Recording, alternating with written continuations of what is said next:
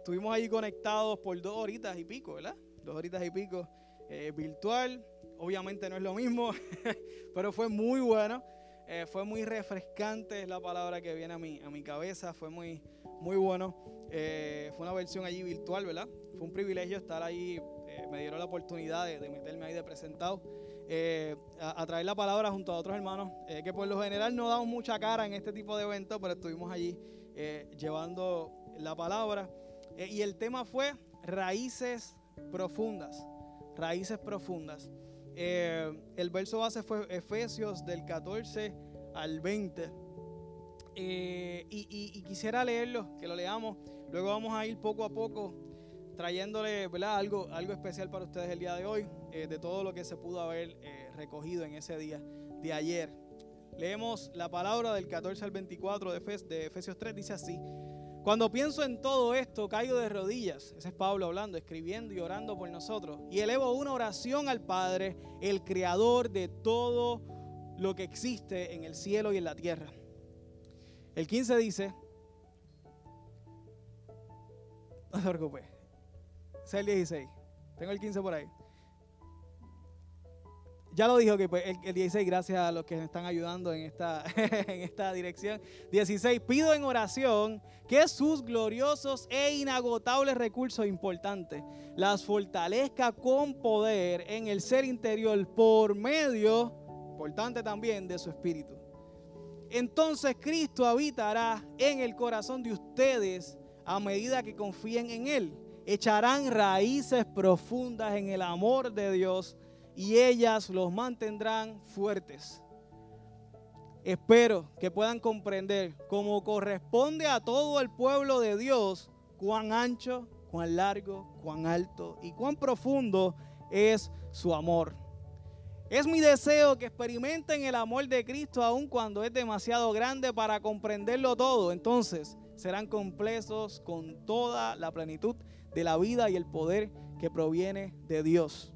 Y ahora, que toda la gloria sea para Dios, quien puede lograr mucho más que lo que pudiéramos pedir o incluso imaginar mediante su gran poder que actúa en nosotros. Señor, ante ti venimos, Dios, agradecidos por esta palabra. Señor, que es una oración, un clamor, que permitiste que se quedara registrado ese clamor que nuestro hermano Pablo hizo por nosotros ante ti. Te pido que esta palabra nos guíe en este día. Te pido que esta palabra nos llene, nos ayude a echar raíces más profundas en tu amor. Y, tú, Señor, nos guíes, nos permitas, Señor, ser edificados, abrir nuestro corazón, abrazar la enseñanza que tú tienes para nosotros en esta tarde de hoy. Te lo pedimos en el nombre de Jesús. Amén. Y mira si Dios es bueno que está saliendo el sol. Está calentando la piscina. Bueno, hermano, mira, voy a quitarme la. Se me había olvidado mi privilegio de estar sin mascarilla públicamente. Eh, me gusta, me gusta siempre en cada predicación, en cada enseñanza, llevar algo práctico. Eh, ¿Verdad? Algo que ustedes pueden aplicar y que podamos aplicar todo cuando salgamos de aquí o mañana. Eh, y eso fue lo que hice mientras, mientras estuve viendo la, el, ¿verdad? disfrutándome ese catacán virtual, estuve preparando esa cajita de herramientas para traérselas a ustedes el día de hoy. Así que hoy eh, voy a darle a mi cajita de herramientas que pude conseguir durante todas esas predicaciones, fueron cuatro en particular, fueron cuatro, eh, donde pude sacar muchas cosas que me bendijeron y, que me, me, impactaron a mí y pues quiero, quiero compartirlas con ustedes. Y quiero, dar un dato curioso. Por lo general, este resumen le toca a Chiquitín. chiquitín es que, oye, le pero no es que lo planificamos. Por años, yo no sé cuántos años. Cada retiro regional, cada catacán, cada cosa que había a nivel nacional, eh, ¿verdad? Porque hacíamos el Boacam y también hacíamos el Catacam. Chiquitín le tocaba predicar y hacía, hacía un resumen. Así que, Chiqui, Dios te escuchó. y, vi lo, difícil que fue. Este, pero fue una gran bendición poder sacar todas estas cositas y ¿verdad? estas herramientas y, presentárselas a ustedes. Primero comenzamos con Nelson. Eh, ¿Tienen la, el slide de, Nelson por ahí, eh, Casey? Nelson, eh, próximo. Nelson, Nelson Ameiro, Amiero. Ese es un, maestro de la catacumba de Aguadilla. Eh, trajo trajo una, ilustración espectacular. Entonces nos dan, yo, yo como les dije, eh, también participé en este retiro y nos dieron el mismo verso a todos. Entonces, todos sí coincidimos en muchas cosas. Nos dieron temas en particulares para hablar de ese mismo verso eh, y fue, fue espectacular. Pero obviamente, cuando tú vas estudiando y escuchas lo que los otros dicen, pues se parece un poco ¿no? a, lo que, a, lo que tú, a lo que tú estuviste trabajando. Pero él trajo una ilustración espectacular de un faro. Y decía así, un faro en medio de una tormenta una hoja en medio de ese mismo viento. Él decía, imagínate, recuerden que estamos hablando de raíces profundas, ¿ok? Rápido pensamos obviamente en un árbol. Y él dice, pues mira, yo quiero que pienses en un faro, que tiene también su fundamento. Un faro tiene que tener una profundidad y una cantidad de, yo trabajo un poquito de ese, diseño de, de, de ese tipo de estructura. El fundamento que requiere es muy similar a la misma masa que tiene el mismo faro o mucho más grande. El fundamento del faro tiene que ser bien pesado y bien fuerte para que el faro aguante la tormenta. Y, luego nos puso una ilustración un poquito desesperante. Imagínense estar, ser una hoja en medio de una tormenta. Eso es como, no hay, no hay, no hay esperanza alguna de que tú vuelvas al, árbol donde tú perteneces. Eh, una hoja en medio de una tormenta está totalmente perdida. Eh, y él decía, mira, identifícate con cuál de los dos tú quisieras ser. Con cuál de los dos tú quisieras estar, en la tormenta y ser un faro o ser una hoja. Pero para ser el faro eh, requieren muchas cosas, y entre ellas el fundamento. Y habló del fundamento y dijo muchas cosas específicas, pero a mí lo más que me encantó fue que el fundamento tiene que estar sólido, tiene que existir. Primero, tiene que existir tiene que estar sólido. Pero la misión del faro no es aguantar la tormenta. La misión del faro es dar luz aún en medio de la tormenta. Entonces, la misión del faro no es estar sólido para él, es estar sólido para los demás. Eh, y eso me encantó. Eh, pensar, tengo que tener raíces profundas en el Señor. No solamente para mí, sino para los que amo y para los que quiero bendecir. Porque el faro le da luz a aquellos que están totalmente perdidos y que están en una tormenta y que, y que no saben dónde está el puerto seguro. Y los del faro iluminan el camino para el puerto seguro. No para ellos, sino para el puerto seguro. ¿Y quién es el puerto seguro? Jesucristo es el puerto seguro. El Señor, nuestro Señor y nuestro Salvador es el puerto seguro. Allí es donde el faro ilumina el camino a los que están perdidos en medio de una tormenta. Eh, a los que no saben para dónde van y a los que están perdidos, ¿verdad? En esas tormentas de la vida, Dios nos usa como faro para iluminarlos aún en medio de una tormenta. ¿Tenemos que tener el fundamento sólido? Sí, pero también tenemos que iluminar a los otros. No es solamente ver el Evangelio y ver raíces profundas para mí, cómo yo puedo soportar mis problemas personales, que es muy válido, y eso es parte de la efectividad del Evangelio. Y hablamos de la efectividad del Evangelio, ¿verdad? en, las clases de reposición del testimonio, cómo, cómo tú hablas a otras personas de lo que el Evangelio ha hecho y sigue haciendo en tu vida, pero también tú eres faro y eres luz para otros, ¿verdad? Somos, bendecimos a otros y servimos a Dios sirviendo a los demás. Eso, eso me encantó. Eh, esa, él, él, dijo algo bien particular y se lo, se lo recalqué cuando íbamos leyendo. Es que él decía, él leyó y dijo, eh, somos fortalecidos por medio del Espíritu Santo. Eh, ese es el medio. Y el Espíritu Santo no es otra cosa que la tercera persona de la Trinidad. Fue la persona que Jesús dijo, me voy, porque les conviene que les envíe a quién? Al Espíritu Santo, al Consolador. Y Él es el medio que Pablo dice por el cual nosotros vamos a fortalecernos. Lo dice ahí el verso 16. Pido en oración que de sus gloriosos e inagotables recursos los fortalezca por medio de el eh, ser interior. No hay un espacio. Por medio de su espíritu. El Espíritu Santo es el medio que Dios escogió para darnos de sus inagotables recursos y fortalecernos nuestro hombre interior. Me encantó eso.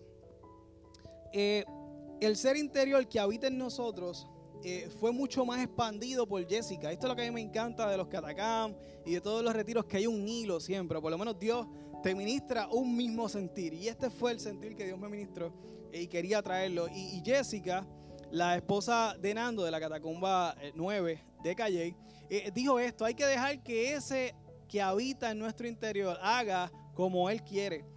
El Espíritu Santo, ella trajo este término de habitar, porque fortalecemos nuestras raíces, ah, tenemos nuestro fundamento sólido, no hueco, sólido, no lo que se no la apariencia, sino que somos sólidos en Cristo. Ojo, somos sólidos en Cristo porque tenemos fundamento en Él. Ella dice, eso se hace y nos ministró sobre que el Espíritu Santo habita en nosotros. Eh, y, expandió mucho más el término habitar. Digo, mira, esa persona que habita no es el que, el que va a un guest house, a un parador, se queda y luego se va. No es el que va a un BNB, un Airbnb, se queda dos o tres días y luego se va. No, no. E, el término habitar lo expandió y lo explicó y me encantó. Dice, Dios planifica quedarse eternamente y para siempre contigo y dentro de ti. Qué espectacular, ¿verdad? Ese que habita en nosotros. Eso está en 2 de Timoteo 1.14. Dice que el Espíritu Santo habita en nosotros. Eh, y nos hablaba de que Dios quiere entrar en cada cuarto de nuestra vida. Y ella decía, pon el de, el Jessica anterior. Ella decía que quiere eh, hay que dejar que ese que habita en nuestro interior haga como Él quiere. Y lo hablaba en términos de los cuartos. Eh, eh, porque Él es quien quiere poner todo en orden. yo no sé cuántos de ustedes han, han, convivido con otras personas que no son las familias que regularmente conviven, como Houseman, yo que estuve en la universidad y me hospedé con otras personas. es, es bien incómodo. ¿Por qué? Bueno, porque cuando donde tú duermes, donde tú, ¿verdad? Estás, por lo general, e, eres tú. No hay escapatoria. Ahí eres tú.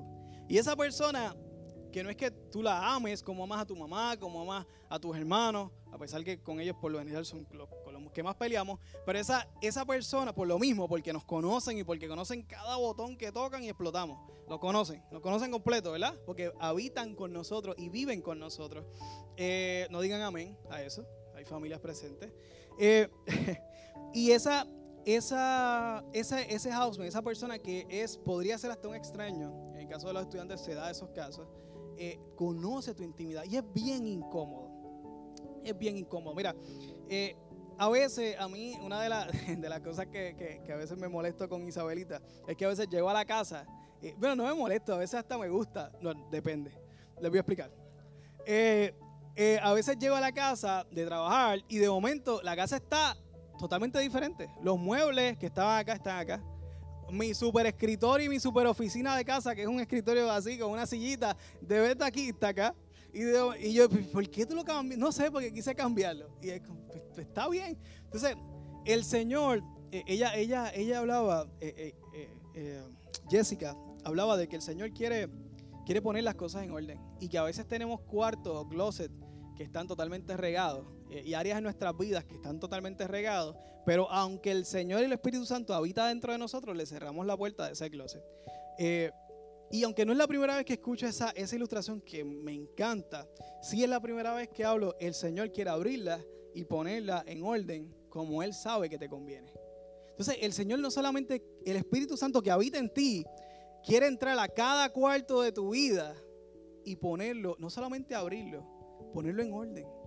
Eh, y, no hay break. Cuando tú pones, no, no, hay, no hay closet, no hay basurita que puedas guardar. Esos, esos muebles seccionales que quedan en una esquina que tienen basura ahí que a veces no se limpia bien. No hay break con el Señor y con Isabelita tampoco, porque como está cambiando todo el tiempo, todo el tiempo está moviendo las cosas y todo el tiempo mantiene eh, debajo de los muebles limpios y todo está limpio porque siempre está moviendo las cosas. Y así es el Señor. El Señor eh, quiere mover las cosas como Él sabe que te conviene. El Señor que habita en ti, el Espíritu Santo que habita en ti, que Jesús dijo que era lo que te convendría en este tiempo y por eso Él se fue para dejarnos el Espíritu Santo, que habita y mora en nosotros, que nos fortalece nuestra, nuestras raíces para estar sólidos en medio de la tormenta y dar luz a otros. Él quiere fortalecerte por medio de constantemente cambiando las cosas que tú piensas que las hacían bien, pero que Él sabe que las puedes hacer mucho mejor. ¿Cuántos dicen amén a eso? Dios es así, hermano.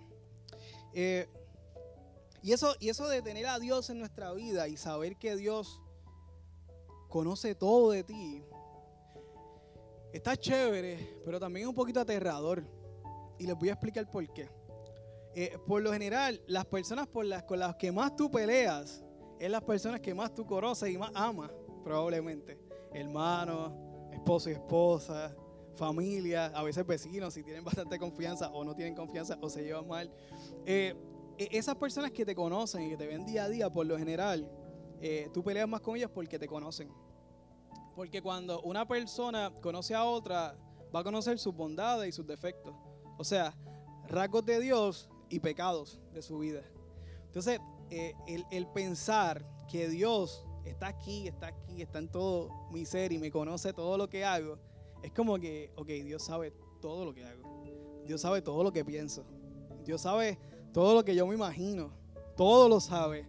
Y puede ser un poco aterrador. Está chévere que esté conmigo Dios, pero ese Dios perfecto conoce todo lo que hago, sí, conoce todo lo que hace.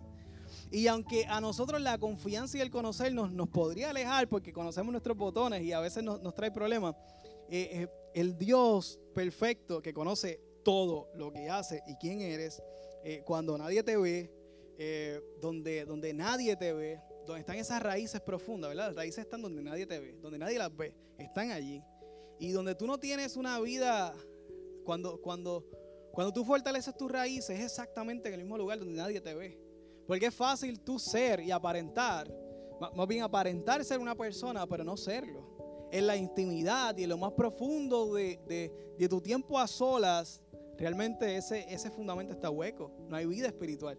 Nadie te ve en tu tiempo a solas con Dios, si es que existe. Nadie te ve, pero, pero, pero eso se va a ver. Porque en una tormenta ese faro no aguantará, porque está hueco ese fundamento. ¿Ves?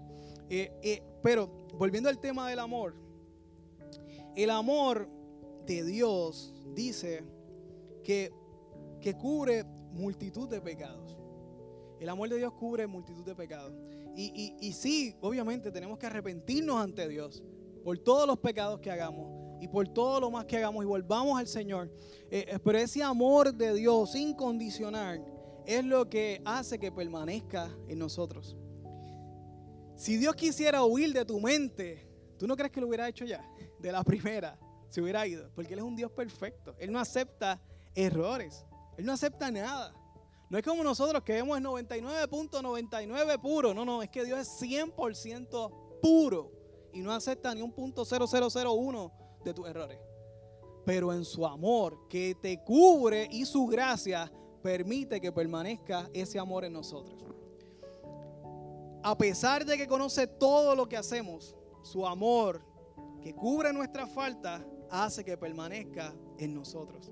Y de ese amor fue que nos habló Rafa, Rafa de la Catacumba 4, Rafa Lebrón, puedes ponerme el, otro, Rafa Lebrón de la Catacumba 4, dijo, hay que comprender las dimensiones del amor de Dios. Ese fue el tema que, a él le tocó. Fue, este, fue espectacular. Eh, y no sé si lo tengo el próximo, un, verso. No, dale para atrás. Ok.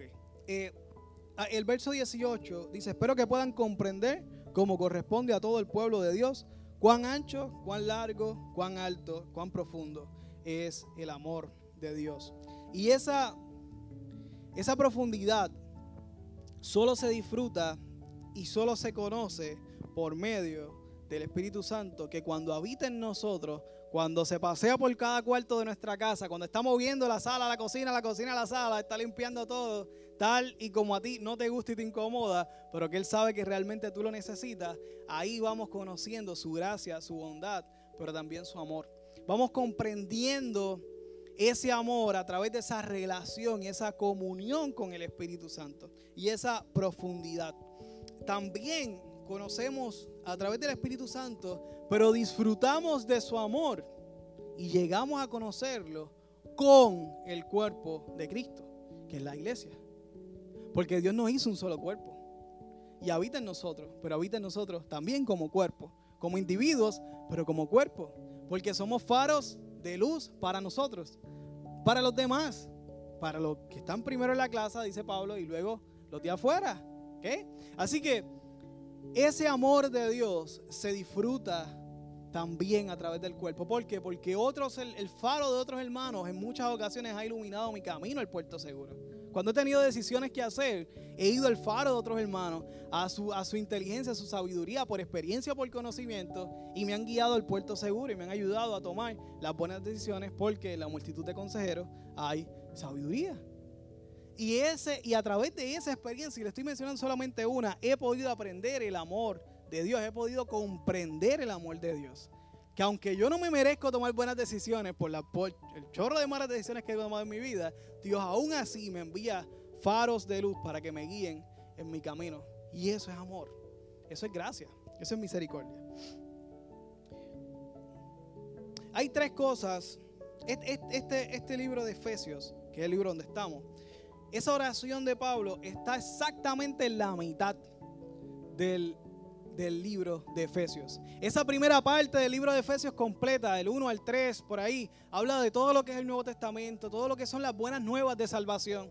Y luego Pablo dice, esto que hemos tenido, esto que hemos vivido, yo oro, y la oración que leímos, eh, para que ustedes conozcan, echen raíces. Y luego entonces del, del capítulo 4 en adelante en Efesios, Pablo empieza a decirnos cómo deberíamos ser personas nuevas, cómo deberíamos ser él le llama la nueva humanidad, la nueva forma de ser. Somos personas totalmente nuevas. En ese libro es que está al final la parte de la guerra espiritual, de, lo que es la, armadura. Eh, en ese libro también habla de las relaciones. Pero en ese libro hay una parte bien importante que habla de, del antes y después. Pero dice tres cosas. Quiero, y, tres cosas que deberían ser, Casey, si me, lo puedes poner. Tres frutos que da un árbol con buenas raíces.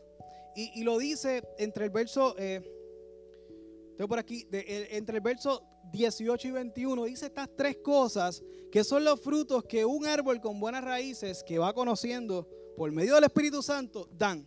Y el primero es bien curioso que empieza con esto. Adoramos solos y juntos. Ahí que dice, adoremos a Dios, con hablen entre ustedes, entre himnos y salmos y cánticos. Y es bien curioso porque dice, eso es el fruto de una persona que ha conocido y ha tenido una profundidad en las raíces, en las raíces que tiene por, gracia de Dios, por el amor de Dios. Eso es lo primero, adoramos juntos. Una segunda cosa es que somos agradecidos en todo. Un corazón que tiene raíces profundas es agradecido, porque sabe que nada merece y que todo es por gracia. Y es agradecido porque sabe que no merecemos ni siquiera las relaciones que tenemos, porque nosotros hemos traicionado, nosotros hemos, hemos eh, humillado a otras personas, nosotros hemos hecho muchas cosas que no merecíamos ni que nadie confiara en nosotros, pero por la gracia de Dios nos ha dado relaciones, nos ha dado muchas nuevas oportunidades, nuevos trabajos, nuevas cosas en el Señor, porque siempre Dios tiene cosas nuevas para nosotros y tenemos que ser agradecidos por eso. El tercer fruto que Pablo menciona, que es de un corazón, ¿verdad? Y un árbol con raíces profundas, dice, podemos ponemos, debería decir, ponemos a los demás por encima de nosotros. Es un verso que dice que, tratemos a los otros como, como de mayor valor. Y me encanta, porque eso demuestra humildad. Demuestra que sabe quién eres y sabe a quién sirves y sabe cómo debes servir. Nuestro corazón debe estar humillado y debe saltar a los demás siempre. Y esa es la actitud de un creyente. Un corazón que conoce, que tiene fundamentos, no solamente está orgulloso de su luz, ¿verdad? Y mira, mi faro ilumina, me ilumina más que el tuyo. No, no, es que necesitas luz, yo, te puedo dar luz. y, nos tratamos con humildad, nos tratamos, eh, nos damos, nos entregamos los unos a los otros. Y estos son los tres frutos que Pablo, en esa segunda parte de ese libro de, Efesios, esto está en el capítulo 5, eh, menciona de lo que debería ser un creyente. Y eso luego, Pablo lo aplica al matrimonio, lo aplica al trabajo, lo aplica a muchas otras cosas. Y luego sí habla de la, de, la guerra espiritual, de lo que son las debilidades que tenemos. Eh, y, me encanta porque ya la cosa va tomando de algo personal a algo más comunitario. Entonces, comunal, ¿verdad? De lo que es la comunidad de Dios. Entonces, Samuel, Samuel Cardeña, creo que es que se llama, pasamos el próximo. Eh, este, ese, este es, él, usa este verso. Voy a leerlo y luego le presento el, el quote que él dijo muy bueno. Y, él, él, empieza a introducir el término, estamos hablando de raíces, pues también tenemos que hablar de raíces de amargura. Y dice, mirad bien, no sea que alguno deje de alcanzar la gracia de Dios, Así que la gracia de Dios se puede dejar de alcanzar. Dice ahí que brotando alguna raíz de amargura os estorbe y por ella muchos sean contaminados. Y miren lo que dice, lo que nos dijo ayer Samuel Caldeña de la Catacumba de Ponce. Excelente, esa fue la última, la última exposición. Dice, esto es algo, eh, eh, él está hablando como si fuera otra persona diciendo, esto es algo mío, no le hace daño a nadie. O sea, que las raíces de amargura no le hacen daño a nadie. Y él dice, no, la raíz de amargura es un problema invisible que afecta a todos. Quiero que vayas para atrás al verso, perdóname que haga esto. Y quiero que lean la última parte porque dice, la raíz de amargura se estorbe y por ella muchos sean contaminados. Así que nuestras raíces de amargura contaminan a otros. Y vamos a hablar un poco de ese tema, porque ya estamos hablando de que nuestras raíces no solamente tienen que estar fortalecidas, sino que tienen que estar saludables. Y, tienen que estar saludables para mí, para yo poderle dar luz a otros, pero también es que ese vacío, yo no tener el fundamento bien lleno y en medio de una tormenta pueda caer, pero cuando están las cosas bien puedo permanecer eh, como un faro de pie, sin fundamento, pero puedo permanecer. Y aparenta que todo está bien. Pero ese fundamento que está vacío se vació probablemente por una raíz de amargura. Y porque empezaste a ver cosas que no quisiste hablar. Y porque, y porque te fallaron y, y no lo hablaste, no lo dijiste, no lo expusiste. No trabajaste el problema y dijiste, no, eso se sana con el tiempo. Aquí Pablo no habla de que esto sana el tiempo. Aquí Pablo dice que si esa raíz sigue creciendo, va a afectar a muchos, no a algunos, a muchos. Así que las raíces profundas, saludables, nos llevan a soportar la tormenta a nosotros. Eso está chévere y es espectacular. Eh, y muchos de nosotros podríamos testificar. Pero nuestra luz ayuda a otros a llegar al puerto seguro, donde tienen que llegar, que es a través de Cristo. El amor de Dios nos que habita en nosotros, el Espíritu Santo que habita en nosotros, nos permite ir moviendo los cuartos, sacando el sucio por debajo de las esquinas, incomodándonos para crecer tal y como Él sabe que debemos crecer. Eh, y, esa, esa, es ese, el, que Él permanezca en nosotros, que es a través de, por misericordia y gracia, a través de su amor, que, que es quien único nos conoce completamente y permanece aquí, ¿verdad? Permanece con nosotros eh, y es por su amor y por su gracia. Eh, pero ese amor y esa gracia que nos permite echar raíces profundas deben estar saludables en el Señor. Y deben estar saludables porque si permito que alguna raíz de amargura llegue a nosotros, puedo dañar toda la comunidad de fe. Toda la comunidad de fe se puede dañar por causa de una raíz de amargura. Eh, les hice un pequeño resumen. A mí me encantaría orar eh, en este tiempo. Eh, porque, porque yo sé que siempre, de una forma u otra, le, le, guardamos cosas al Señor eh, y le cerramos puertas de los cuartos o algún closet o, la covacha. Tú eres el Señor de mi casa, pero de la covacha no. Y, y, a veces tenemos, tenemos esas reservas con el Señor. Y a mí me encantaría, no sé si llegué a ponerle el próximo slide, ¿cuál es? Eh, el último. Ese mismo. Ese verso. Eh, ese verso a mí me encanta porque exactamente habla de eso. El salmista dice, examíname, oh Dios, y conoce mi corazón, pruébame y conoce mis pensamientos, y ve si hay en mí camino de perversidad, y guárdame en el camino eterno. Eso no es otra cosa que si lo aplicamos a lo que hemos hablado hoy, Señor, métete en cualquier cuarto de la casa, closet, eh, ve al patio, ve a la, terraza, ve a la marquesina, ve a donde tú quieras y dime qué mueble yo tengo que mover, qué cosas yo tengo que hacer, si tengo que mover la oficina de cuarto, qué tengo que hacer y lo que yo haga y lo que tú quieras que yo haga, yo lo voy a hacer. Esa es la oración que dice el salmista y, y yo, yo les invito eh, que ustedes hagan de, ese, de esos dos versos su oración el día de hoy. Porque creo que, que es una de las cosas más fundamentales que el Señor quiere.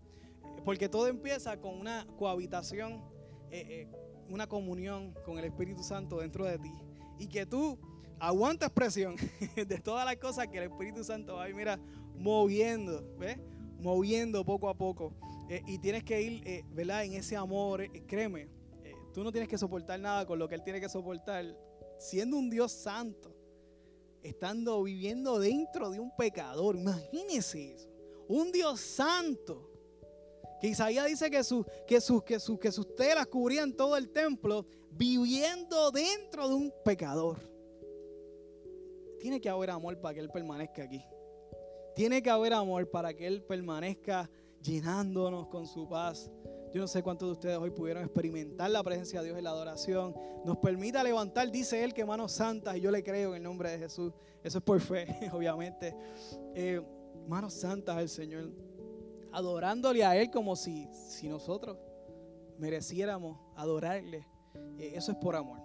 Y ese amor se conoce eh, y se profundiza mientras el Espíritu Santo permanece en nosotros. Así que yo te invito que en esta hora vamos a, reflexionar, vamos a, pensar y, no vale de nada que yo te diga esto, es lo otro, es que tú tienes que querer hacerlo, tiene que salir de ti tiene que salir de tu corazón. Yo, yo podría persuadirte, ponerte aquí 20 mil ejemplos, 20 mil videos que te emocionen, pero, pero aquí no estamos hablando de emoción.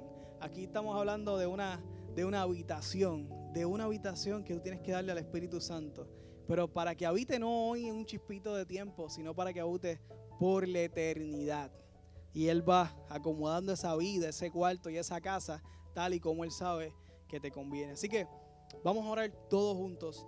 Eh, y, permite que el Espíritu Santo, pídele, entra a mi vida y ajusta los cuartos, ajusta la casa como tú quieras. Padre, en el nombre de Jesús, venimos a ti, Señor, a hacerte una humilde petición, Padre. Y es que es que entres a nuestro corazón. Es que es que te damos permiso, Dios. Primero déjanos saber dónde hay caminos de perversidad, dónde hay cuartos escondidos, dónde hay puertas cerradas que he ignorado y que he pasado por alto como si no existieran, Señor, pero que sé que tú quieres entrar en ellas. Yo te pido que tú reveles hoy a mi corazón, el corazón de los hermanos, donde hay lugares que tú quieres entrar, Señor. Y que tenemos que ser honestos contigo. Y Señor, ya que tú estás ahí soportando en tu amor mis pecados, mis imperfecciones, pero no te has ido, permanece aquí en el corazón de un pecador, Señor, siendo un Dios, siendo un Dios santo. Yo te pido que por favor tú me guíes, tú nos guíes y tú nos permitas saber dónde hay caminos de perversidad, dónde hay caminos que tenemos que, correr, Señor, dónde hay caminos que tenemos que salir de ellos, Padre amado, para permanecer en el camino de la perfección, en el camino santo, Dios. Te pido en el nombre de Jesús que tú pongas en nosotros cada día más sentido de eternidad, Señor, al saber que estamos contigo y que tu Espíritu Santo quiere habitar con nosotros durante toda la eternidad. Te pido que bendigas aquellos corazones, Padre, que, que, están en silencio en sus mentes, Señor Padre amado, hablando contigo, confesando pecados a ti, solo a ti, Señor. Padre, para que tú transformes sus vidas, Dios. Te pido que tú contestes sus oraciones, sus humildes oraciones, Padre amado, que tú las contestes, Padre, porque sé que es tu voluntad permanecer en nuestras vidas por la eternidad. Te lo pedimos en el nombre poderoso de Jesús. Música